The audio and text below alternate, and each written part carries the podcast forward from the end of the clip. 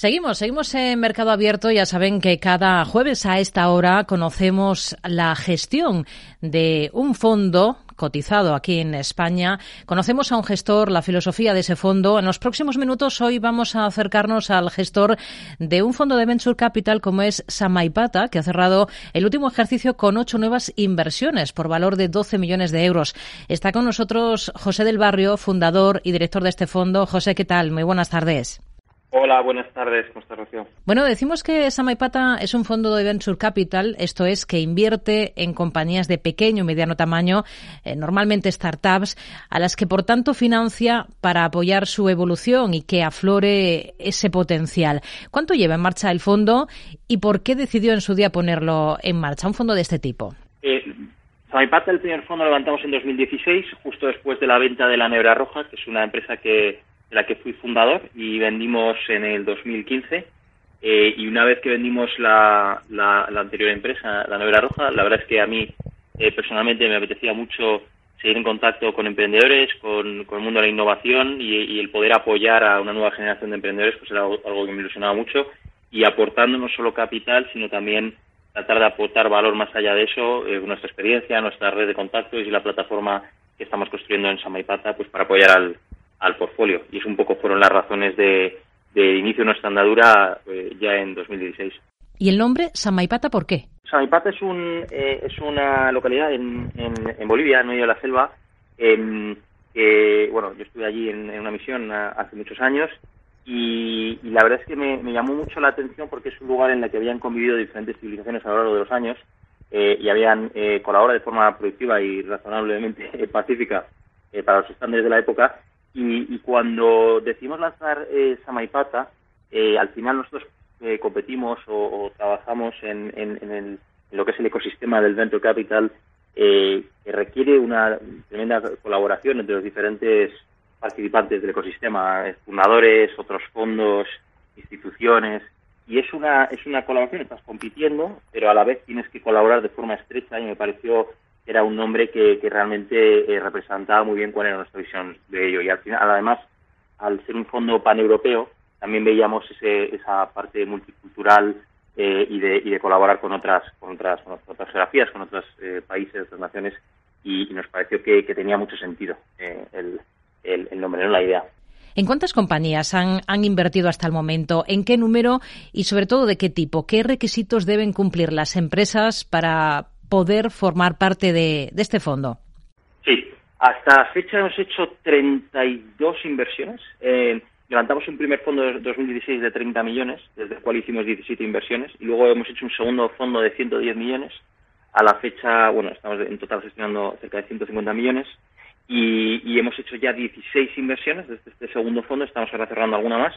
Eh, por lo tanto, eh, estamos en el entorno de las, de las 33. En cuanto a los criterios, eh, son empresas em, tecnológicas eh, de reciente creación, son empresas que pueden llevar eh, desde su fundación desde unos pocos meses hasta unos pocos años, pero en general son empresas que están muy al inicio y se caracterizan por ser empresas digitales, extremadamente escalables, con una ambición global y luego una característica muy específica de nuestro fondo, que es que tienen que, creemos que pueden desarrollar los llamados efectos de red, Básicamente es un fenómeno por el cual eh, cada usuario nuevo que entra a la plataforma añade valor al resto de los usuarios de la plataforma, al resto o, a una parte de ellos. Y esto crea una defensibilidad a largo plazo, que es lo que entendemos que es la, fuente de generación de valor en eh, una, una de las fuentes de generación de valor principales eh, en los negocios digitales.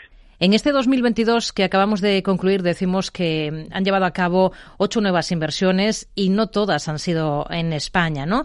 Denos algún ejemplo de compañías en las que hayan invertido, algunos nombres. Sí, hemos hecho efectivamente en 2022 eh, cerramos ocho, ocho inversiones. Este año, de hecho, ya en 2023 tenemos que hacer incluso más, en torno de 12 o 15 inversiones.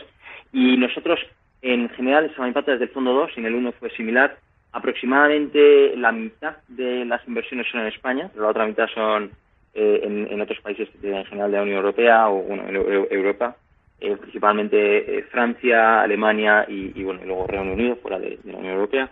Em, y en cuanto al tipo de inversiones que, hemos hecho, pues últimamente hay, varias temáticas que nos interesan mucho, como puede ser inteligencia artificial, todo el mundo que llaman Web3 o relacionado con cripto. Y si tuviera que destacar a lo mejor un par de compañías, es una, una compañía, por ejemplo, que utiliza inteligencia artificial para interpretar las radiografías en, eh, de, los, de las eh, dentaduras, para hacer diagnósticos eh, en, en, en, clínicas dentales y una serie de, de herramientas tecnológicas más allá de la, del propio diagnóstico. Esa es una, por ejemplo, que hemos hecho en Francia y que, y que está yendo muy bien. otra relacionada, que es el mundo que llaman FinTech, Em, de pues lo que llaman B2B payments, pagos entre empresas, utilizando tecnología Open Banking y, otro tipo de tecnologías. Em, y luego mm, aquí, por ejemplo, en España eh, eh, hemos hecho, hecho un par de inversiones en, en lo que es tecnología relacionada con, con, bueno, el real estate o inmobiliario. Em, en, dos compañías, en, en, un lugar, una empresa que utiliza inteligencia artificial para para sugerir eh, inversiones eh, inmobiliarias y otra de propiedad de propiedad fraccionada. Que puedes acceder a una vivienda en lugar de comprar la totalidad de la vivienda, compras una fracción eh, y esto está enfocado más a, vivienda vacacional. Ahora siguen, como nos dice, en medio de este ciclo inversor del segundo fondo. ¿Hay claras oportunidades en el momento actual? Ahora que tanto se está hablando de recesión, aunque de producirse sería la más anunciada y con mayor consenso de la historia. Sí, eh, efectivamente, creemos que hay, que hay mucha, va a haber ahora, va a ser un buen momento para, para invertir. Eh, hay menos hay menos competencia eh, ahora mismo entre, entre fondos y menos dinero, vamos a decir, dispuesto a ser invertido por, por, diferentes razones que podemos entrar a valorar ahora.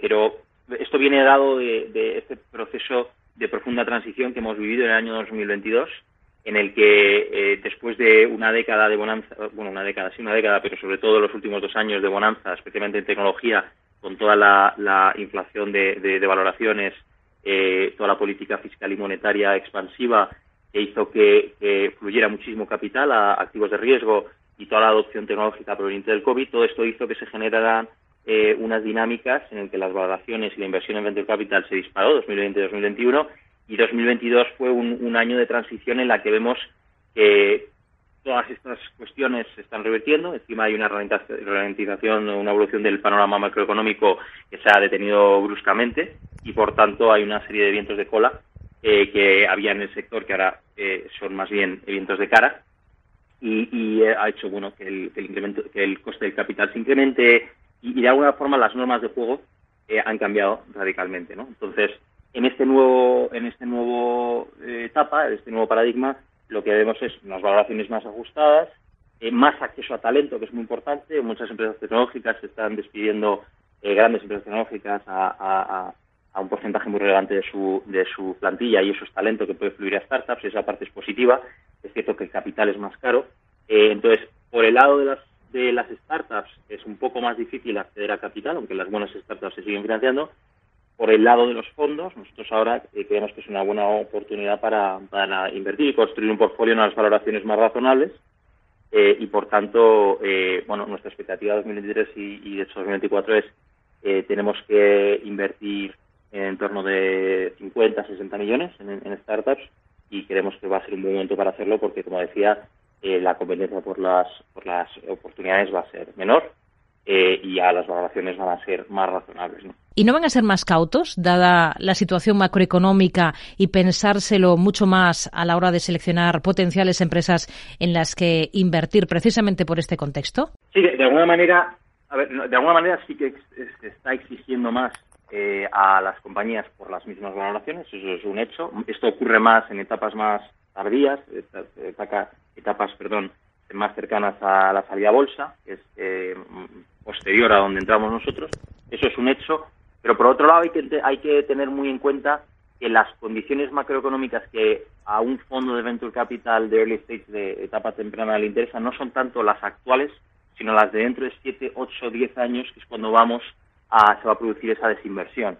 Entonces, realmente, eh, en la medida en que las, las tecnologías en las que estamos invirtiendo ahora o las categorías estén creciendo rápidamente, como por ejemplo nos pasó en la nevera roja, que justo la fundamos en mitad de la crisis, eh, y, efectivamente el, mercado de la comida a domicilio no estaba creciendo, incluso estaba decreciendo, pero el canal online de, la comida a domicilio estaba creciendo a triple dígito, ¿no? Entonces nosotros en realidad ese era nuestro mercado, un mercado en crecimiento, entonces la gente muchas veces nos decía, oye, esto, bueno, lanzar una compañía ahora, una startup en de la crisis, eh, cómo vais a hacer, etcétera. Y nosotros decimos, no, es que el mercado nuestro que nos importa es realmente en la parte online y esa está creciendo muy rápido. ¿no? Pues esto mismo lo estamos viendo en diferentes tecnologías, como las que mencionaba antes, que están creciendo muy rápido a pesar de que la coyuntura económica o los mercados, eh, digamos, totales o tradicionales, pues a lo mejor están decreciendo un poco o, o, no estén creciendo, ¿no? Entonces hay que diferenciar mucho eso. Entonces, en, en, etapas tempranas eh, es mucho más importante la, la la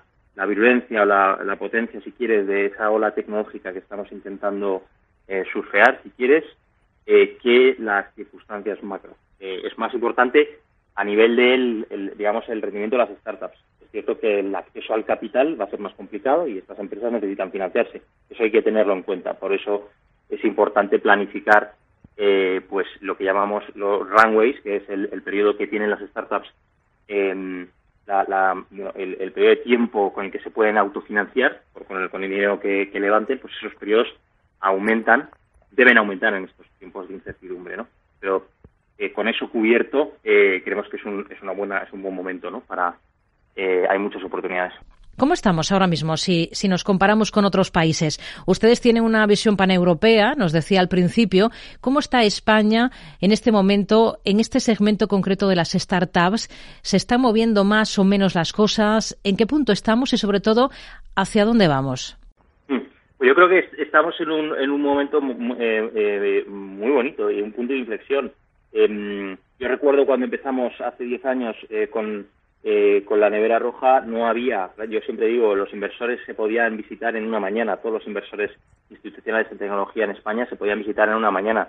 Eh, cuando vendimos y empezamos con Samaipata, esto había evolucionado un poco, ¿no? Pero desde entonces, en los últimos 5 o 7 años, esto ha, crecido de manera exponencial, tanto la, presencia de fondos eh, institucionales, que es muy importante en el ecosistema, la presencia de, de cada vez eh, un mayor número de, fundadores, de emprendedores altamente preparados y con experiencia, en algunos casos que ya han tenido experiencias previas, la presencia de fondos internacionales y, otro, y otra serie de, jugadores que, son fundamentales en el ecosistema. Todo, todo esto ha hecho que el ecosistema se haya multiplicado pues por el orden de, de, de 10 veces en los últimos, eh, diría, eh, aproximadamente 6 mm, o 7 años y, que siga creciendo muy rápido. Entonces, la velocidad de crecimiento es, es eh, bueno, de hecho, Madrid y Barcelona ya están entre los cinco o siete principales hubs tecnológicos europeos y, y, a, nivel de, volumen todavía estamos,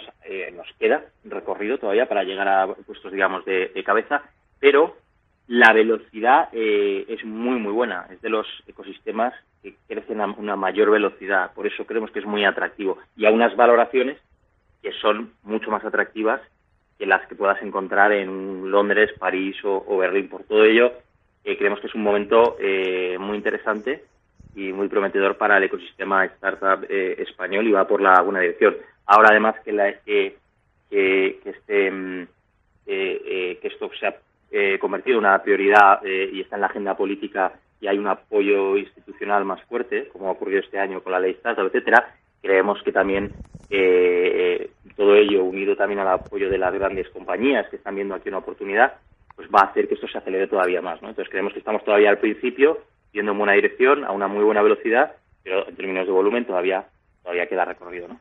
Una cosa más, ¿a, qué tipo de rendimiento se puede aspirar en un fondo como este, como Samaipata, y, y en qué plazo? Eh, es, un activo eh, eh líquido, en el sentido de que el plazo eh, es, un plazo largo. Estamos hablando normalmente el típico fondo de venture capital es en torno a los 10 años. No, no, es un dinero que no se, no debe, se debe necesitar en el corto plazo. a cambio de ello, las rentabilidades de los fondos eh, buenos, los que se llaman de primer cuartil, pues están normalmente por encima del veintitantos por ciento eh, anual, que son, que son muy altas, ¿no? Pues nos quedamos con ello. José del Barrio, fundador y director del fondo de Venture Capital San Maipata, gracias eh, por acercarnos la filosofía de este fondo aquí en este espacio, en Mercado Abierto, en Capital Radio. Muy buenas tardes. Un placer, Rocío. Muchas gracias por invitarnos. Hasta luego.